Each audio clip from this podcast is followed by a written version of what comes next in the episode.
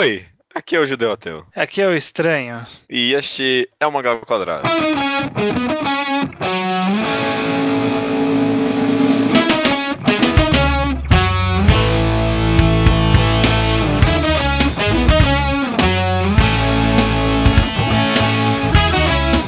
Olá, estranho!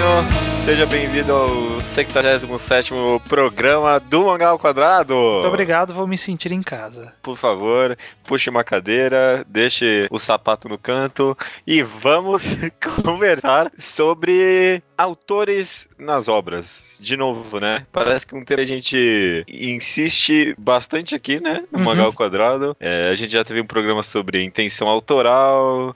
Eu sei isso, na verdade. É um programa sobre intenção natural, mas é um tema que a gente sempre gosta de ficar empurrando, porque eu, pelo menos, acho que talvez seja visto de uma forma meio errada. Não errada, mas muito extrema hoje em dia. Uhum. De qualquer jeito, hoje a gente vai falar de novo sobre um pouco de intenção autoral. A gente vai tentar falar sobre quarta parede, sobre como o autor consegue se inserir na obra. Será que a gente deve levar isso em consideração ou não? Uhum. Um, um papinho de sempre, um papo sempre aqui, né? É, mas já, já esclarecendo que, conforme eu fui fazendo minhas anotações, eu não vi a conclusão lógica nas nossas, é, nossas discussões. Não tem, tipo, um, um lugar para onde a gente tá tentando ir. Aham, né? aham. Então, então não, não esperem conclusão. Não que a gente faça conclusões, mas não esperem conclusão. É. E seria uma boa, na verdade, vocês verem o programa anterior de intenção autoral. Porque naquele programa a gente meio que tentou entender a intenção autoral, ver se é possível colocar numa obra. É, é isso aí, ver se é possível colocar numa obra. E dessa vez a gente vai tentar estudar o caso, né? Ver o que acontece quando tem intenção autoral. Não só isso, né? Às vezes não é nem uma- uma questão de intenção. Acho que até é, o que vai diferir bastante dessa discussão da outra é, é que essa é mais aplicada, de certa forma, Uhum. né? Enquanto a intenção autoral é uma discussão da validade, de se existe ou não, se a gente considera ou não. Essa coisa do, da, da presença do autor na obra é uma coisa que é bem mais palpável, né? Muito mais palpável. Acho que é, por, por isso que essa discussão é válida separadamente. Concordo, concordo. V- vamos lá então, vamos começar com formas com que o autor consegue se colocar numa obra. A gente já conversou um pouco sobre isso na verdade, mas de que. Eu vou perguntar, de que forma você acha estranho que você consegue enxergar o autor se colocando numa obra? Bom, primeiro que a- existe a forma mais direta, que é ele fazer uma personificação dele lá, né? É, Mas nor- É. normalmente para efeito cômico, né? O, o autor se cria, se coloca na história, como, sei lá, o Takehiko Inoue se colocava, ah, né? eu, eu amava ver ele ali, era muito engraçado, né? Ele vinha ensinar basquete pro público japonês que não manjava de basquete, ele aparecia pra falar, olha, é assim que funciona isso aqui, e saía fora. Não, e tinha umas cenas dele também no mangá, tipo, ele sendo sediado como mangaka lá. É, tinha umas cenas assim. Tinha, tinha. Então, tem, tem essa forma bem direta, né? Que é essa. Normalmente pra brincadeira. Eu acho que É. o, o Akira Toriyama faz bastante com aquele personagem de máscara dele. Insere no fundo de vez em quando. É, a, a autora de Full Metal, como é que é o nome dela? Arakawa. É, Arakawa tem aquelas tirinhas no final, né? Também, também. é- Às vezes elas colocam como uma vaquinha ali. Exatamente. Então, Essa é uma, é uma forma do autor se inserir na obra. É pouco utilizada, né? Pelo menos em termos de roteiro, enredo, né? Como relevância para o enredo, é pouco utilizado. Acho que o que mais o que utilizou de forma mais forte que eu conheço é o autor de Jojo, o Araki, que ele Hum. tem um personagem que é a personificação dele e ele tem até que uma relevância, tem um spin-off só desse personagem. Mas é, o, o personagem tem ciência disso? Não sei porque eu nunca li. ah, tá. Eu sei que existe, que, é na- que ele aparece na parte 4, em- acho que é na 4 ou na 5, acho que é na 4, que, eu, que é uma parte que eu não li ainda, eu parei na- no começo da 4. Eu acho que ele é o que usou mais diretamente assim. Ou autores que fizeram autobiografias, né? Mas isso, não, não- não- Isso é outra coisa. isso já é outra coisa. Mas, Mas de qualquer jeito, a, a acho que isso- mesmo como só forma de humor, eu sempre achei algo, tipo, bem interessante, assim, que você dá uma cara pro autor, mesmo que não algo muito concreto. O mangá tem isso, né? Uhum. Porque todo mangá, no final, tem aquela caricatura que os autores colocam no final. É, mesmo sendo algo totalmente não intrínseco à obra, eu sempre achei que, tipo, mano, ajuda a criar um relacionamento autor-leitor, sabe? Sim, eu vou com sim. a cara, tipo, daquela pessoa. Tipo, mano, você parece. O Takehiko Inoue parece ser um cara meio gente fina. Depois é. que eu vi. Depois que eu vi aquele. Uh, aquele documentário dele, eu não tenho tanta certeza. Mas, tipo. Por quê? O que, que, que, ele fez no documentário? Sei lá, nada, nada. Ele, sei lá, sei lá, parece muito fechado, sabe? É, uma pessoa ele, assim. Ele parece um cara cansado com a vida, né? É, isso aí, viu? Isso mesmo. Porque você olhava e, pra ele, ele fazia, dava umas espreguiçadas naquela, tipo, puta. é, é algo totalmente não intrínseco da obra, mas que eu sempre achei que, tipo, dava muito impacto. Eu achei, pelo é menos. É porque o, o, mangá, na verdade, o quadrinho de uma forma geral, mas principalmente o mangá. O mangá mais. É, quadrinho mais industrial americano é um pouco diferente. Mas o mangá é uhum. muito autoral. Né? É, um, é uma pessoa, duas, três no máximo, assim, que estão trabalhando é. naquilo. É diferente de um filme que tem ah, tem o diretor, tem atores X, X e Y, tem o, o cara que faz a trilha, porque hoje em dia tá, tá na moda o pessoal gostar de autor de trilha sonora, né? Uhum, Adoro uhum. dar o Ennio Morricone e tudo mais. Só, só pra constar, acho que tem mangás que são feitos com mais de, tipo, 10 assistentes. Mas acho que o importante é, é, é. que a gente compra a ideia que é tudo feito por eles, sabe? Sim, sim. Na verdade, o, o trabalho que eu digo de concepção da, da, da arte, né? Ah, a ideia, O processo menos, de né? fazer, né? Que nem no, falar aqui uhum. no filme tem um cara da luz, tem o cara da, do figurino, tudo isso é importante, mas, é, mas que fez, é, que fez mesmo é o diretor, o cara que, que fez a edição, os atores, é, os outros são, são trabalhos auxiliares, não, não denegrindo o trabalho, mas são trabalhos não, auxiliares não, na concepção da arte. É, não, você tem razão, você tem razão, faz, faz bastante sentido isso. Mas você perguntou formas que o autor se insere na obra, eu acho que essa forma que é mais direta dele se colocar é, é bem raro, uhum. é, não, não existe muito. Existe mais em fanfic, né? É, você trouxe esse caso, eu fui procurar atrás sobre Mary Mary Sue, né? Uhum. Existe esse, esse termo em fanfics, Mary Sue, é quando o autor de uma fanfic, né, aparentemente, quando é um autor muito inexperiente, é, cria esse personagem, que normalmente é uma representação dele mesmo, né, como ele gostaria de ser, e é, é o personagem completamente perfeito, né? Uhum. É, um, é um anti-personagem, não tem defeito nenhum, faz tudo que é possível, é, quebra qualquer barreira lógica da obra que ele tá fazendo a paródia lá, uhum. ou seja lá o que for, né? E, e é isso. É, essa é uma forma que o autor se insere na obra. Ele não é um, um autor avatar, né? Uhum. Que nem os anteriores, mas é o autor se colocando inconscientemente ou não, na, naquele personagem, não deixando claro que aquele é ele, né? Uhum, uhum. É, esse é até um, um, dos motivos que as pessoas valorizam tanto o Medaka Box, porque hum. a Medaka, ela é uma Mary Sue assumidamente feita para ser uma Mary Sue. Ah, é? É, porque o, tipo... o, o, autor, o Nishio Isin, você já deve ter visto algum anime dele, né? Acho que os ah, sim, sim, da gosto, vida. Uhum, gosto bastante. Dizem que ele gosta de brincar muito com a linguagem, né? Com as uhum, linguagens. Uhum. E, e, e, fazer a Medaka ser uma Mary Sue é uma puta uma brincadeira com a linguagem, né? Dizem que é, o, mangá, o mangá todo é sobre esse conceito de personagens super perfeitos e que aí um período que tem uns antagonistas que são, tipo, os super não perfeitos, sabe? É, por isso que valorizam tanto, que eu, eu não li ainda, mas quem sabe um dia eu vou ler. É, eu, eu também nunca li, mas agora aqui deu interesse. Se, se realmente tem essas brincadeiras com a linguagem, deve ser uma obra bem interessante. É, de, mas, mas é bem mais pra frente, né?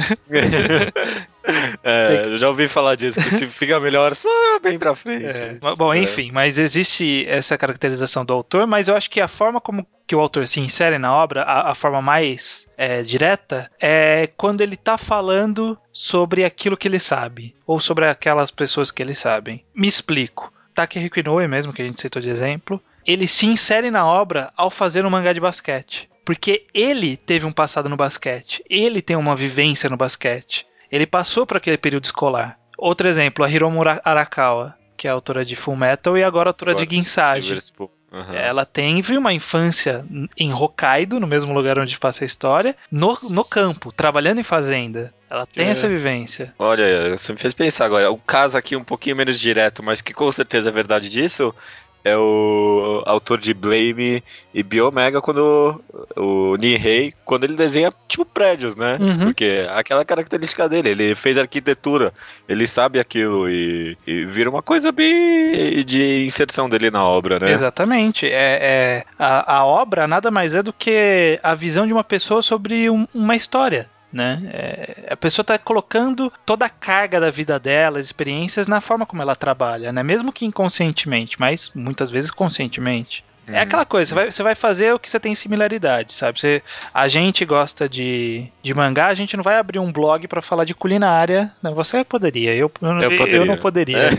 Sei lá, falar sobre esmaltes, a gente não, pode, não, não faria do nada, sabe? Tipo, ah, uhum. Eu, eu gosto de, de, escrever, então vou começar a escrever sobre esmaltes. Não, eu gosto de escrever, é. eu vou escrever sobre o que eu gosto. Entendi. Esse aqui não é o esmalte ao quadrado, felizmente. Né?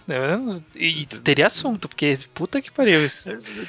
A gente poderia passar meses listando cores de esmalte. Poderia, poderia. É, e, e, e, isso de, do autor falar daquilo que ele conhece, aquilo que ele viveu, muitas vezes o, o que viveu acho que é o mais legal. Sobre o que ele conhece, ele acaba indo pesquisar, ele faz uma história bacana, como sei lá, o autor de Kokono E atualmente o Innocent, né? Ele deve fazer uhum. uma pesquisa, né? Ele não deve ter uma vivência de conhecimento da história da, da França renascentista. É. E isso, isso valoriza a obra, né? Quando você reconhece que, cara, não, o cara não nasceu sabendo isso e ele foi atrás disso pesquisar. Quando você reconhece essa atitude, a obra, para mim, pelo menos cresce muito. Sim, com certeza, com certeza.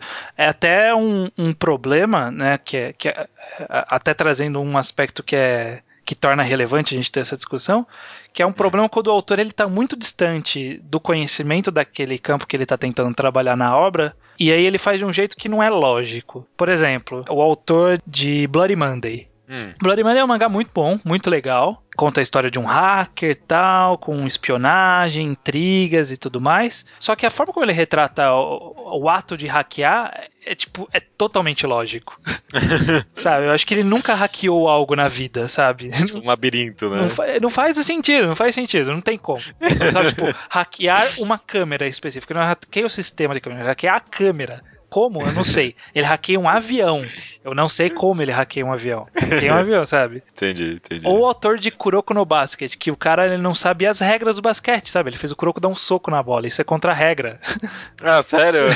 Tanto que ele teve que mudar ah, na, sabia, na, versão encadernada, ele teve que mudar, porque a galera mandou um monte de mensagem para ele, porque. Não pode, não pode, tá errado. Tá, tá errado, tá errado é contra a regra, sabe? Mesmo que ele esteja criando uma ficção, mesmo que o golpe do, do Kuroko de fazer aquela velocidade ser um absurdo, a gente aceita porque é a lógica do mundo, mas não é a lógica do basquete. É uma, um, um caso, acho que agora a gente tá falando, um caso que me deu essa mesma sensação é Historier, que é da, aquele mesmo autor de Parasite, lá, não sei se já ouviu falar. Sim. E o, durante a história, o autor sempre. O autor não, mas a história vende um certo realismo na história, né? Uhum. E é, de que tá contando a história de um cara de verdade, não sei o quê. Mas quando eu, eu fui pesquisar, atrás para ver se era verdadeiro ou não, tipo, é tudo bullshit, não tem, tipo, nada histórico ali. Só, nossa, não tem nada, nada certo ali, nada.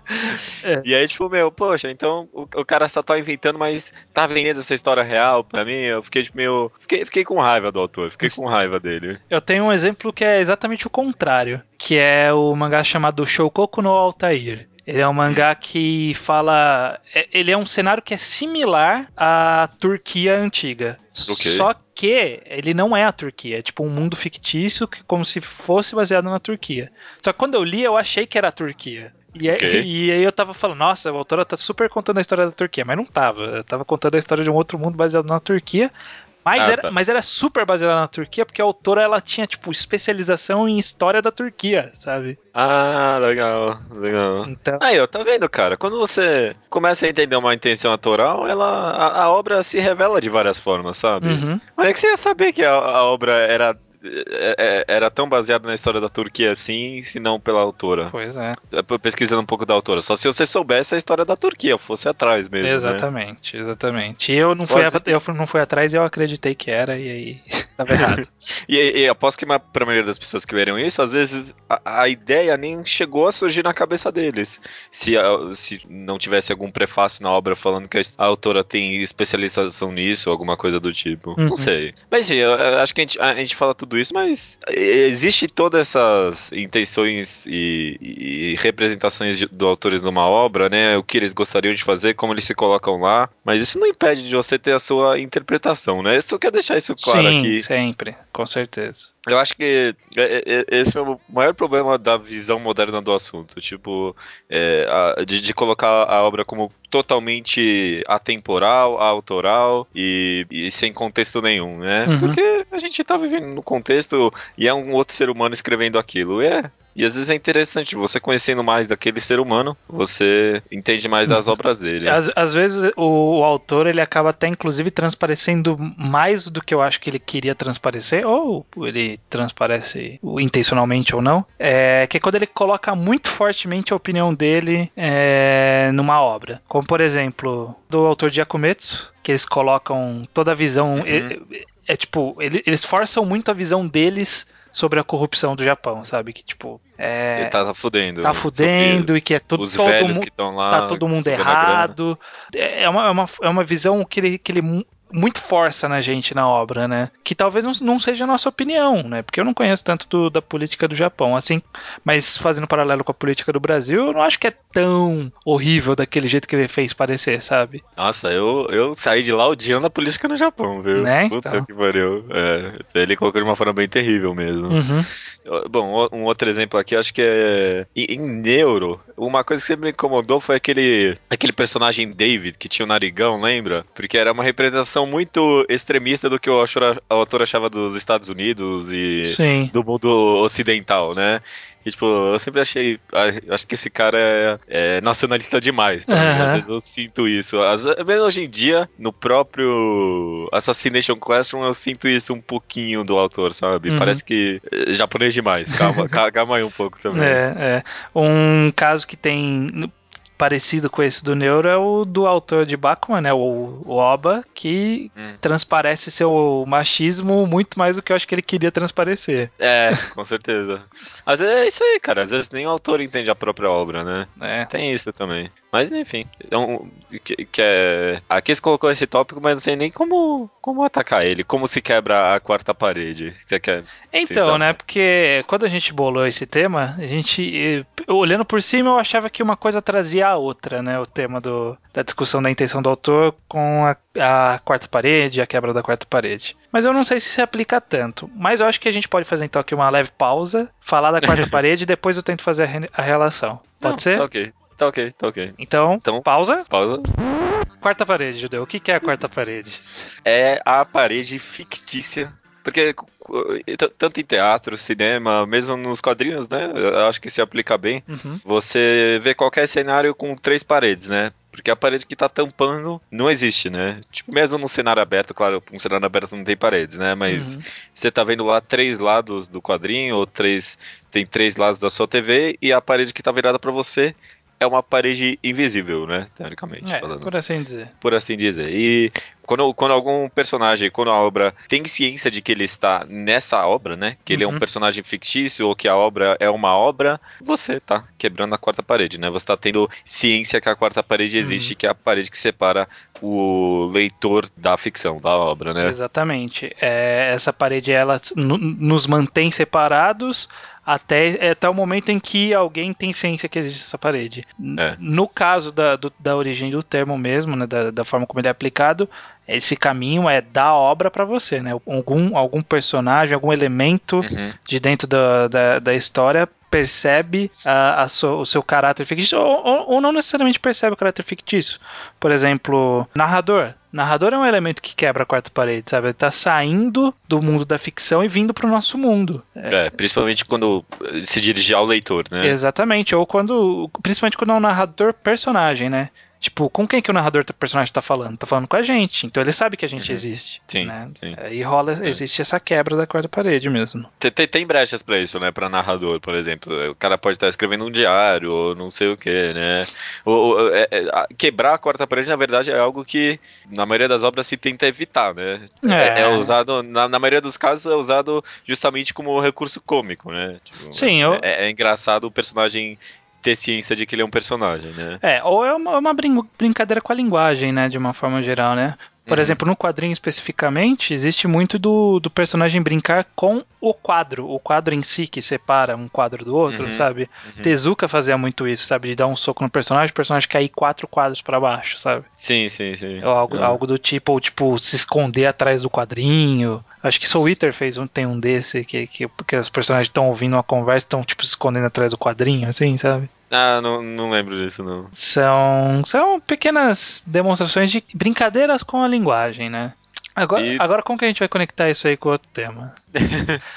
eu acho que uma coisa que me incomoda em Quartas Paredes é quando, justamente quando elas são levadas a sério demais, né? Hum. Pra, pra mim, pelo menos. Eu sempre me incomodei em Gonagai, em Devilman, tem uma parte lá pra metade do mangá que o personagem fala diretamente com o leitor, tipo, num, tem uma página dupla, um balão gigante, e o personagem fala diretamente com o leitor. Uhum. E você sempre me incomodou isso aí, porque quebra muito a credibilidade da obra para mim, não sei. Hum. Quando é levado mas, tão mas a será que é um assim. problema? Será que você quer dizer, tipo, levar tão extremo assim, de tipo quebrar mesmo, falar diretamente com, com o autor, com, com o leitor? É para mim, pelo menos, se não é a temática do mangá, é porque é, eu, eu acho que justamente acho que Medaka tem um personagem que ele quebra a quarta parede constantemente, mas é, esse é, esse é o motivo do personagem, sabe? Uhum. Tipo, é, é, um vilão que sabe que é um vilão. Entendi. É, pode ser e pode não ser, né? Porque é, é, é complicado. Porque a, a, quebra da quarta parede, o, o, problema dela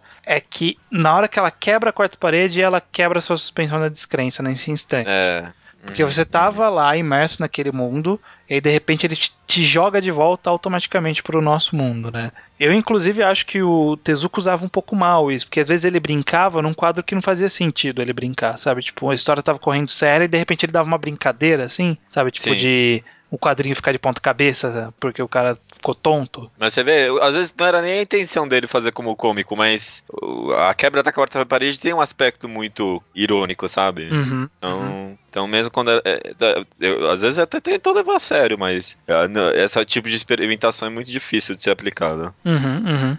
Mas eu, eu eu não sei se você quer falar mais alguma coisa da quarta parede, mas eu ia tentar fazer a conexão agora. manda, manda. Então, a, a, conexão que eu tinha pensado, na verdade eu vou, eu vou dar uma forçada, mas eu, mas eu penso que talvez seja lógico esse raciocínio. É, a gente pensa muito, na verdade todo mundo pensa, a forma como é aplicado o termo de quebra da quarta parede é, desse, é como eu falei, do caminho da ficção para a realidade. Mas eu vejo que, pelo menos nos quadrinhos, eu, eu não posso afirmar com tanta clareza para as outras mídias, mas Hum. Com, o mangá especificamente eu sinto bastante, que é o que foi justamente o que a gente falou, né? Disso do, da, da realidade nossa, de alguma forma, entrar dentro da história do, do mangá. Principalmente na forma de experiência e conhecimento do autor né, o modo de vida do autor, a forma, as experiências que ele carregou na vida, como o caso da Arakawa que morou na fazenda, o Inoue que jogou muito basquete, esses conhecimentos eles entram no, no, no, no na ficção. Né? Uhum. Eles estão trazendo essa experiência de vida e estão levando para ficção, assim como, sei lá, Game Pés Descalços. O autor ele não é exatamente o game, mas entra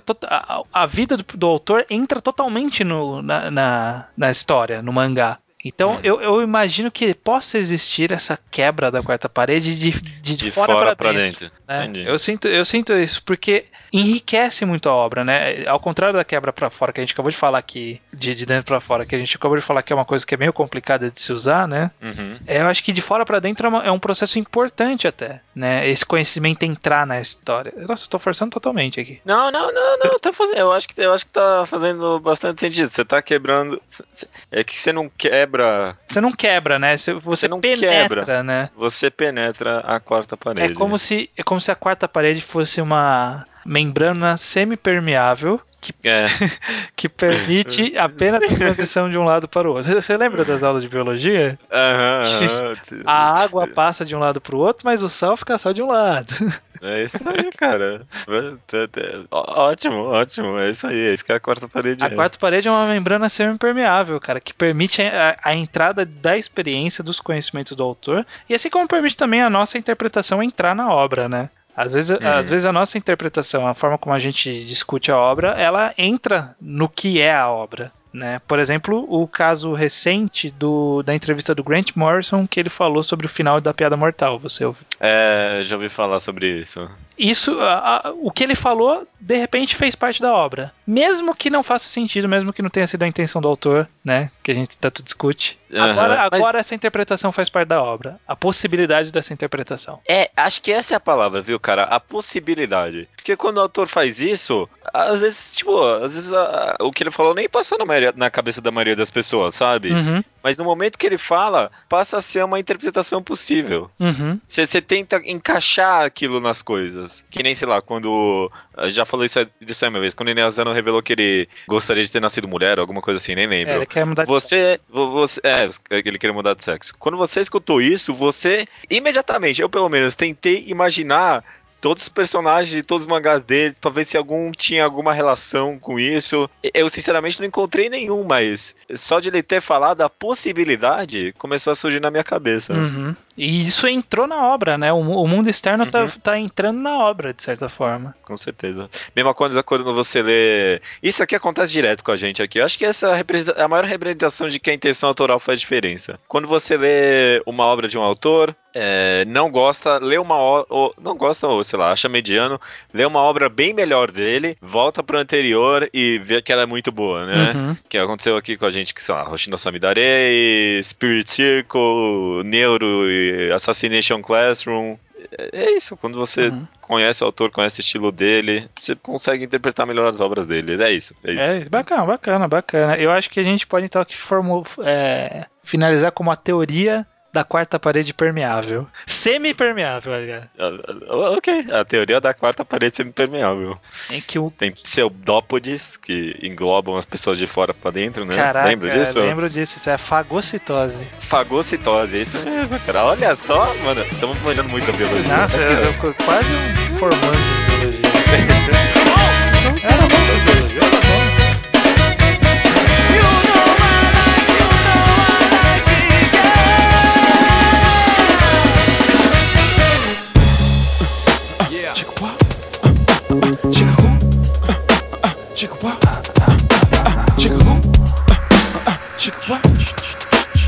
gonna leave the vocal in, right?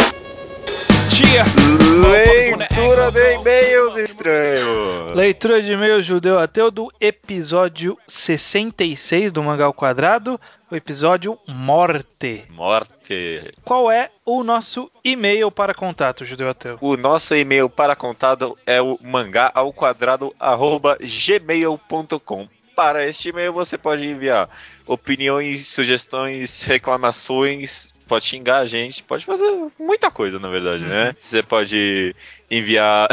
Pedidos pra gente participar de uma zoeira com as suas amigas. é. Não não sei- entendi. Não entendi esse e-mail. Bianca, se você estiver ouvindo isso, explique-se nesse e-mail, porque não fez o menor sentido pra gente. Não deu pra entender nada. Você pode principalmente enviar recomendações e recomendações em áudio, né? Uhum. Pra participar em cada três ou quatro programas, mais ou menos. O próximo, na Exatamente. verdade, acho que já é, né? Sim, o próximo programa é da semana que vem. É recomendação do ouvinte, então mande a sua ou a gente vai desovar uma das antigas aqui. Mas mande, mande, mande. Pode ser você. É, pode ser você mesmo. Bora lá então, vai. Começando pelo Slowpoke Report, nossa sessão aqui de episódios antigos que o pessoal comentou. Uhum. Um Naraki de 18 anos, Jaraguá do Sul, de Santa Catarina. Se desculpa, não, não tem porque se desculpar, né? Mas tudo bem, pela falta de e-mails. É, Ele estava ocupado com Enem e Pokémon. Ok. Justo, tudo bem. É, rapidamente comenta que gostou bastante do programa sobre carisma e diz que leu Legend of Tear e gostou. Principalmente porque fazia lembrar da época que jogava Ragnarok Online. E por isso agradece pra quem recomendou. Não lembro o nome de quem foi e nem eu. Eu acho que foi o Haruka. É possível, é possível. Acho. Tem cara de recomendação dele, sim. Recomenda o mangá Dragons Rioting, um mangá de comédia barra luta barra harem. É, esse barra harem, harem né? Esse barra harem sempre complica, né? É, Sempre complica. Em outro e-mail ele disse que quando se mudou de São Paulo para Santa Catarina, estranhou colocarem mostarda e ketchup na pizza e não colocarem batata no hot dog. Não, mostarda e ketchup na pizza é fim de mundo, né? Né? Pois é, eu achei que a galera do Sul era um pouco mais civilizada. Sacanagem isso aí. É, eu sabia que o pessoal do Rio colocava ketchup na pizza, mas porra sua. É, disse também que pensou em Sandman, o, o programa inteiro sobre morte, né? Uhum. E recomenda The Gamer, um outro manhwa, e Ghost in the Shell. É, Ok. ok, eu tô- voltei a falar. ler. Quer dizer, voltei a separá-lo para ler aqui em casa. Eu já até perdi onde ele tá. Mas eu, eu li o, o primeiro capítulo. Quem sabe na semana que vem, não sei. É, Beatriz mandou um e-mail grande sobre, principalmente o programa sobre é, Jornada para o Fim do Mundo e Filho de Deus. Mas no começo do e-mail foi, foi bem interessante, sim. É, no começo, primeiro, ela deu um Slowpoke Report sobre tudo que ela tinha comentado, tudo que ela tinha lido desde a última vez que ela mandou e-mail pra gente, que já faz um bastante tempo. Uhum. Ela mandou que leu Brad Hurley no Basha, Watamote, né, que é o It's Not My That I'm Not Popular, Sim. Vitamin, Oto, Otoyo Megatari, que foi a recomendação do Aleph Luiz, Centaurus Worries, que é do Centauro Moe, Centauro Moe. Aham. Marro, que é o Witches, também recomendação do Jô. Só leu coisa do judeu, né? Ela leu Vitamin, É. que é meu também, é verdade. Não, não, não. E Innocent. E pede para comentarmos os próximos volumes de Innocent quando saírem. E com Ah, certeza, é bom. tenho dúvida, Uhum. tenho dúvida. É, com certeza, com certeza. É, sobre o programa do fim do Jornada para o Fim do Mundo e Filhos de Deus, sem, sem muito spoiler, né? Mas é, o que ela comentou só de passagem, ela ficou um pouco brava que a gente roubou dois mangás hipsters que ela tinha, né? Que ela podia falar que só ela tinha lido. Aham, Esse era mesmo, né? Esse é bastante, é bastante. Leia a recomendação da Lobo, esse é hipster também. Ah, é verdade. Ela cita também uma teoria do desenvolvimento sexual do Freud aplicado ao protagonista do Filho de Deus, né? Porque ele brinca com as fezes, ela diz um pouco sobre o que cada fase, que, que tem, existem três fases do desenvolvimento sexual, e uma delas é anal e é- envolve fezes e tal. E fala sobre a recorrência do número 2 em Jornada do Fim do Mundo, que parecem dois personagens em vários, vários momentos, parecem em duplas. Uhum. Interessante. E também pergunta judeu se você tem um mangá que é o melhor mangá que você leu na vida. Pois é sabido que o 20th Century Boys é o meu mangá, né? É, você considera Tennessee Boys o melhor mangá que você já leu na vida? Não, é o mangá que eu mais gosto, né, na verdade. É, um, É, é o favorito, é né? o meu mangá favorito, é uma forma diferente de, de É. se referir. O, o meu favorito é Dororedoro, sem sombra de dúvidas. É só olhar pros avatares, né? É, é só olhar pra batalha, só o, o Cayman lá, eu gosto muito desse personagem. É, não, o Dororedoro é meu favorito, eu nem penso nisso. Beleza. É, terminar aqui o pouco report, Thiago Machado dos Santos manda, sobre, manda um e-mail sobre o que é mangá. É, ele concorda com a ideia sobre o mangá ser uma dominação sem sentido e diz que deveríamos chamar o mangá de gibi japonês ao quadrado. Não, chamar o Mas nosso não tem a podcast. sonoridade. É, chamar o podcast gibi japonês ao quadrado, né? Aham. Mas aí não tem a sonoridade, Thiago Machado. Né, não, não, não Não pega. é a mesma coisa, não, não sacaneia a gente. de, de quadrinho americano, ele recomenda o Robert Crumb. Robert Crumb, acho que eu comecei errado. Eu li aquele Gênesis dele quando saiu aqui e eu achei mais ou menos. Falam que é bem diferente do estilo normal dele, aquele Gênesis. É Uhum, totalmente diferente. É, já, já ouvi falar isso também. Talvez eu deva, ler- deva ler alguma outra coisa. Uhum. Ele- o Thiago Machado também fala de carisma, usando Tokomei Sentai Go Busters como exemplo. ok. Ok. Ouviu só seis minutos do mangá enquadrado, que foi só a internet deix... que foi só o que a internet 3G dele deixou. Mas ele diz aqui, ó. Contudo, os seis minutos iniciais foram o suficiente pra eu já gostar da voz da Lobo Paranoico e o que tudo indica, sotaque. É, para minha tristeza, ela não é de BH. ai, ai. Ok. Não, pro- prossiga, prossiga que eu vou fazer um comentário depois. É, ele nos convida para a FIC, dizendo que se tiverem como ir, vão.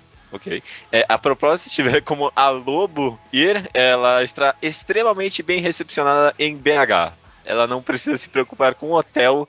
Já, desci, já deixei avisado aqui em casa que talvez durante o evento eu possa trazer alguém para ficar na minha casa. Então, né, a, a Lobo ela tem, teve uma resposta pra isso, né, porque ela foi notificada desse convite Uhum. e ela pediu pra avisá-lo, Thiago Machado, que o negócio dela é mina. então, nem, nem adianta, cara, nem adianta. É que mentira, cara. É, não sei, foi o que ela falou. Foi o que ela falou. Ela, ela não tá ficando com o Panino? O quê? Como assim? É, é, até onde eu sei. Ah, é? Não sabia dessa. É, aham, aham. Olha, fofocas da, da, do Blogosfera. Nossa, eu não sei se eu podia falar isso, não. Ah, Corta, não, isso vai ficar no programa. Não, mas eu tô falando que eu não posso aí. Ai, meu Deus. Não, Caraca, essa é nova pra mim. Ok, beleza. É. Pra finalizar, um rapid report, né? Que o Lemos falou que leu e não gostou de Funeral para Kay. Diz que não conseguiu se acostumar com o traço. Ok. Hã? Hã? Tá bom, Ok. tá bom. Aqui. Vamos lá, vamos lá. Vamos lá, para as rapidinhas. É, Aleph diz que o podcast 66 deve- deveria ser tapa na orelha. Por ok. quê? Eu não entendi, eu não entendi. Meia meia tapa na orelha. Ah, tá. É, um, é uma brincadeira de criança, sabe? Ah, coisas, tá. né, de- acho que no nunca- bingo falam isso, sei lá. Ok. É, o Francisco Iso, Iso, amigo meu, me mandou lá um. Aham. lançou dois contra-argumentos sobre não existirem mortes que não é na guerra, né? Tipo, Uhum. guerreiros morrendo de outras coisas. Citou o Son Goku, o Goku do Dragon Ball, que ele morreu de uma doença do coração. Morreu numas, né? Sim. Mas ok. Mas ok. Co- Como assim? É, porque ele não Ele não morreu, morreu? morreu, né? O Trunks voltou, trouxe o remédio e impediu que ele morresse. Ele morreu numa outra Ah, linha tá. temporal, mas tudo bem.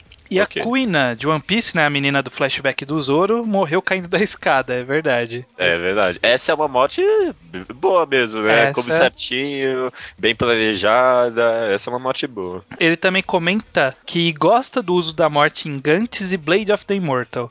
Em Gantz porque ele mostra que as pessoas morrem tipo por besteira, sabe? Aquela coisa, ó, poderia Uhum. ter sido evitada essa morte, mas a pessoa fez cagada e morreu. É, e é muito. é- é- há uma certa imprevisibilidade também. Tipo, ninguém morre com palavras finais. A pessoa morre e acabou. Tipo. É, Apesar de que mais pra frente, Gantz ele traz um, um fator de ressurreição que não, não é, não é mal utilizado, é bem utilizado. Não, Gantz, Gantz, Gantz lida bem com as mortes. Gantz- Eu É. gosto também. Ele- eu gosto, sim. depois ele me disse em off que não- isso não torna Gantz bom, né? Mas é bem É, não, utilizado. não, mas ele, ele, ele, é, exatamente. Acho que é isso que eu queria falar. É exatamente isso. E em Blade of the Immortal essa questão de que o samurai ele não tem como se matar, né? Porque ele é imortal. Uhum. Que é pra aquele negócio de que honra, os samurais se matavam por causa da honra. E esse ele não, não tem como ele morrer pra, pra se redimir, então ele tem que se redimir de outro jeito. É uma visão interessante que nunca tinha me ocorrido e é bacana. né? Enriquece a história. Bastante. E pra finalizar, eu recomendo o filme A Partida, que é um filme, se eu não me engano, ganhou Oscar. De Ah. melhor filme estrangeiro. Um filme japonês que lida com um rapaz que tem que trabalhar como agente Uhum. funerário, de certa forma. É, parece ser bom. Já, me- já me recomendaram mais de uma vez e eu ainda não li por, por desleixo mesmo. Que eu não, não assisti por desleixo. Ok, beleza, parece ser bom. Vou dar uma. Vou procurar aqui. É, o Taka comenta que a dramatização da morte também ocorre no ocidente aqui, né? Nas HQs bastante, até que, tipo, o tio Ben para com o Peter, né? Tipo, Uhum. toda a morte que significa pra ele. Tem os pais do Bruce em Batman também. Eu acho É. que todos os super-heróis, na verdade, têm alguma morte ligados a eles, né? Superman lida com a morte de, tipo, Do planeta inteiro. sozinho, do planeta inteiro dele. É, é bem legal. Ok. E ele também comenta que finalmente entendeu o verdadeiro significado do nome estranho. Aquele que não come batata frita. Pois é, cara, já, já me falaram que poucas pessoas conhecem alguém além de mim que não come batata, mas existe. Existe. Eu- As pessoas estão por aí. Mas, tipo, batata de nem, Não. nenhum tipo, nada, nada, nada. Nada, nada, nada. Nossa, que Não, não eu rola, nunca, não rola. nunca tinha visto também, realmente. Eu não tomo nenhum tipo de refrigerante. Mas eu por- não consigo. Por gosto Eu- ou por. É, por gosto. ah, Me dá uma sensação muito ruim na garganta. Eu não consigo tomar nenhum tipo de refrigerante. Nem uma Schweppes Citrus? Não. Nem, nem tipo H2O, que é mais fraco. Eu coloco na boca e. É, é não H2O consigo. também, né? Se for pra comprar H2O, nem compra. Comprar água de uma Comprar vez. né? água ou comprar refrigerante, né? Vai ficar no meio do caminho, não, se decida. É, Ok. Rafael Nonato diz que a banalização da morte em shonens vem por conta do público, né? Que também não tem Criança. É, criança gosta do personagem, né? Não vai matar o personagem, porque a criança não vai saber lidar com isso, né? Não tem porque o autor se arriscar em perder um personagem popular e, e nisso perder popularidade de fato. O Taka comentou que poderia também vir mais por uma questão de aprendizado e tudo mais sobre a morte, mais do que Uhum. ver o pesar. Não sei. É sempre que falam que a Shonen é pra criança, eu sempre fico com o pé meio atrás, assim. É, já- vamos, vamos falar disso mais pra frente, aí eu comento sobre isso. Luiz Henrique recomenda Sandman, número 6 e 14. E deixou um link lá no post pra quem quiser. E também o texto da morte do Schopenhauer. Legal, legal. É, Rafael dos Santos Tomás comenta que talvez os atores tenham medo de matar os personagens por conta do forte apego que os japoneses criam com os personagens. É. Alguns chegam até ao ponto de ameaçar o ator de morte porque matou um personagem, ou, ou deixam de ler o mangá porque matou tal personagem. Eu não sei, eu nunca ouvi falar. Eu já ouvi falar sobre acusação de morte um pouco, Hum. mas eu não sei se é tão comum assim. Eu vou Então. matar o meu personagem favorito e vou parar de ler. Eu já vi o autor de Ashita no Joy, ele matou Hum. um personagem relativamente importante no meio do mangá. E, e ele falou que No ele meio do mangá é bastante, né? É, então ele recebeu bastante crítica de público que não, não soube lidar com isso, sabe? Cara, Entendi. até a autora Ela- de Good Ending, ela fez uma das personagens aparecer com um chupão no pescoço e ela recebeu ameaça de morte. Caraca! É? Madoka teve isso numa época, eh, qu- quando lançou. a- Uma personagem morreu bem no comecinho e o pessoal ficou bravão, assim. eu- Jessie, Jessie, será que é a, a Yuki Naime? Não sei. Ah, pelo avatar Não parece sei. ser. Jessie Sim. diz que matar personagens pode trazer uma certa sensação de perigo e imprevisibilidade ao mangá. O problema é quando só os inúteis morrem, e realmente, né? Aham, acontece. Você É, quer. Shigeki no Kyoji, né? comentam, eu acho que foi o, o Aleph Luiz que ele comenta mais pra baixo. Vou até pu- puxar pra cima o comentário dele, porque eu acho que, Uhum. que cabe. Acho que aqui no que hoje é um exemplo. E o Aleph ele citou outros dois exemplos, que é o Flame of Heka, eu não concordo tanto, mas Terraformers. Terraformers é, é justamente isso. Ele apresenta um personagem em dois capítulos e mata ele. Sabe, o, cara veio de lugar nenhum, aí ele te dá um background só pra você se relacionar com ele e aí mata o personagem. Só que isso É. se repete tanto que é tão. fica tão banal que você não se importa com os personagens mais. Entendi. Parece entendi. que parece que o É, personagem já vem com a- na, na testa dele escrito sacrifício, sabe?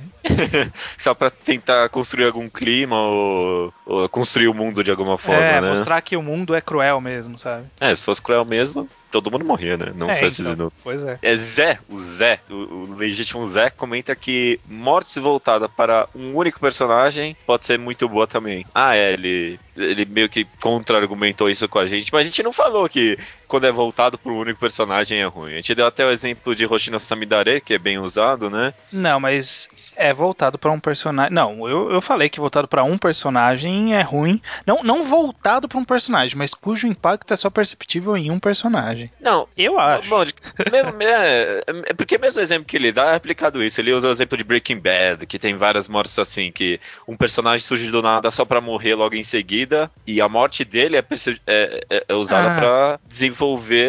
É, Não, Breaking Bad, a morte de um personagem afeta vários Sim, personagens. sim, sempre, justamente. né? Aí que tá. O problema não é ser um personagem desconhecido. O problema é ser um personagem que não serve pra nada pela sua Uhum. morte, sabe? Sim. O caso que ele deu afetou todo mundo que tava presenciando aquela morte, né? Sim. É uma Um que eu inclusive assisti mais hoje, coincidentemente. Ah, é? É, é da ah, é? temporada. Nossa, isso aí é coisa da, da- dessa temporada, é verdade. Quinta temporada. É, é. Quase tomei esse uma- spoiler, hein? Quase, nossa, é verdade. Essa é bem surpreendente, né? Essa é. Essa, essa, é, essa é bem foda. E eles sugeram um encontro ao quadrado dos ouvintes no FIC 2013. Se organizem, se organizem. Eu até queria ir, porque eu sei que Hum. o FIC é um grande evento. Só que a logística me impede de ir, porque esse É ano tá longe. foda. Não, não, não. Não é nem por ser longe, é porque esse ano tá foda pra se programar pra isso, porque eu tenho aula de sábado, é, é complicado. Quem sabe ano É, quem sabe ano que vem. O Roger de Fortaleza, ele também concordou. Ele usou um exemplo que o Zé usou também. Ele mandou por e-mail pra gente e, e outras pessoas comentaram. Que um dia a gente Bastante. talvez retome isso, que é sobre a morte de One Piece. Sobre ela não ser. As pessoas contra-argumentaram sobre ela não ser só pra um personagem. E isso dá pano pra discussão. Eu acho que talvez um dia a gente possa pegar um mangá enquadrado semanal e falar sobre o capítulo em que isso ocorre e fazer essa discussão. O que, que você acha? É uma boa. Eu, eu, eu, topo. Mas só de antemão vocês estão todos errados, tá ok? É, a gente discute lá.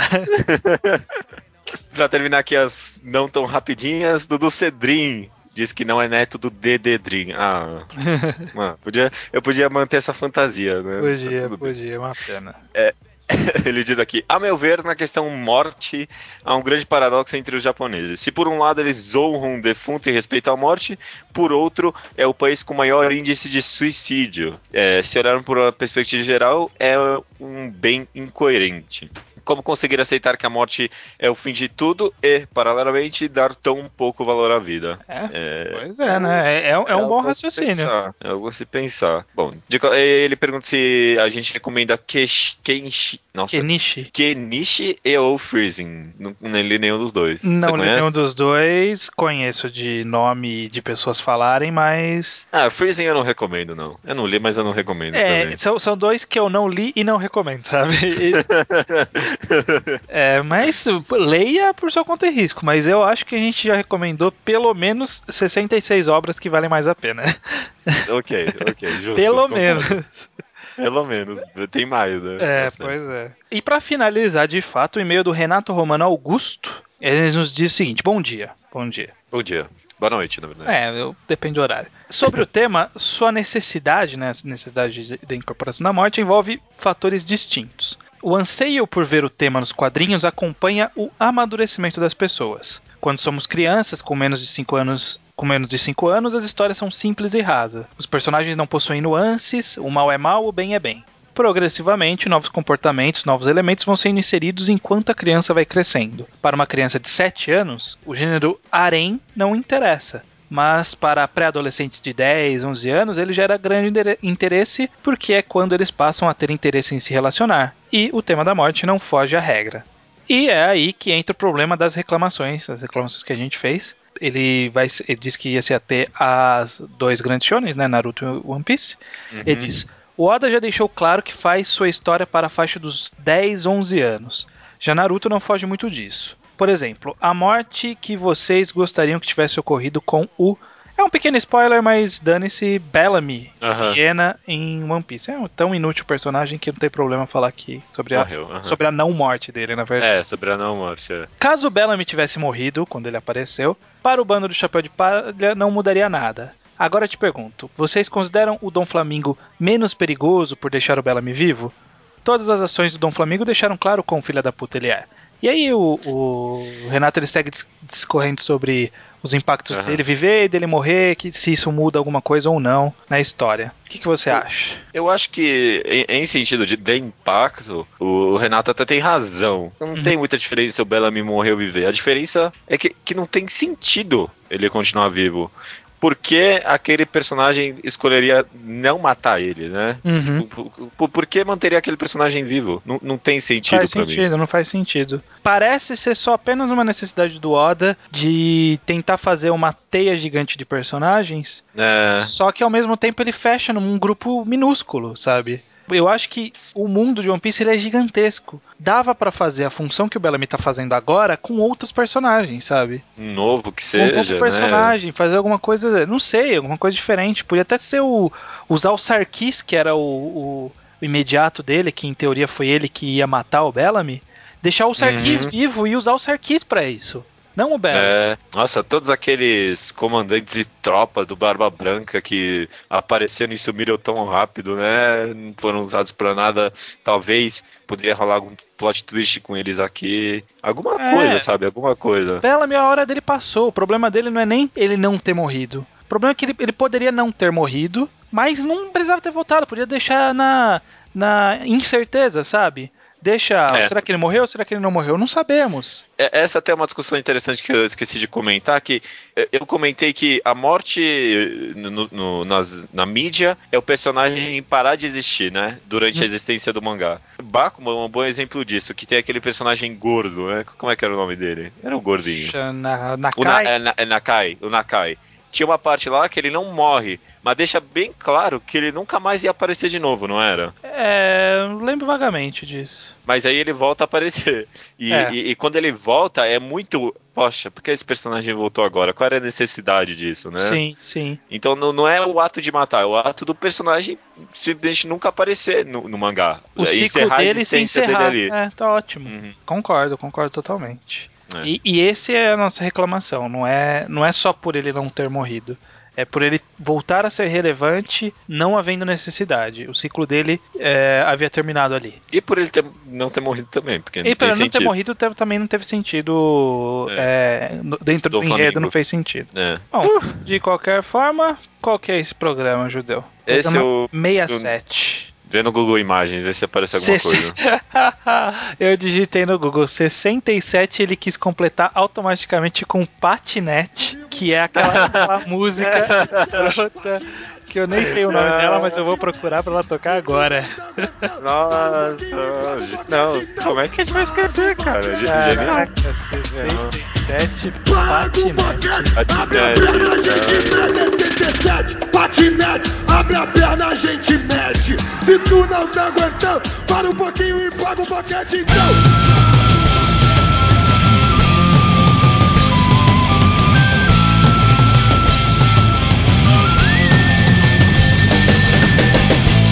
Recomendação da semana é minha, estranho. E essa semana eu vou falar. Eu vou recomendar um mangá de um autor que a gente já recomendou obras dele aqui. A gente fala bastante desse autor aqui. E é o mesmo autor de. de... Não decidiu Eu- ainda. Ah. Não, vai, vai. Eu, eu gosto muito desse mangá. Vou, vou, vou recomendar ele, sim. É o mesmo autor de Spirit Circle e Hoshino Samidare. Eu sei que as recomendações aqui tem que ser um pouquinho mais curtas, porque é difícil recomendar mangás muito compridos. Mas esse mangá dele tem. Hoje já tem 11 volumes, tá escaneado no 10. Os que estão um pouquinho lentos nele. Uhum. Se chama Sengoku Yoko. Hum. O mangá conta a história de um mundo fictício da era Edo no Japão, em que vivem os demônios, os seres humanos e tem alguns meio demônios, meio seres humanos. E a história gira em torno desse meio demônio, meio não demônio, que tá em busca de.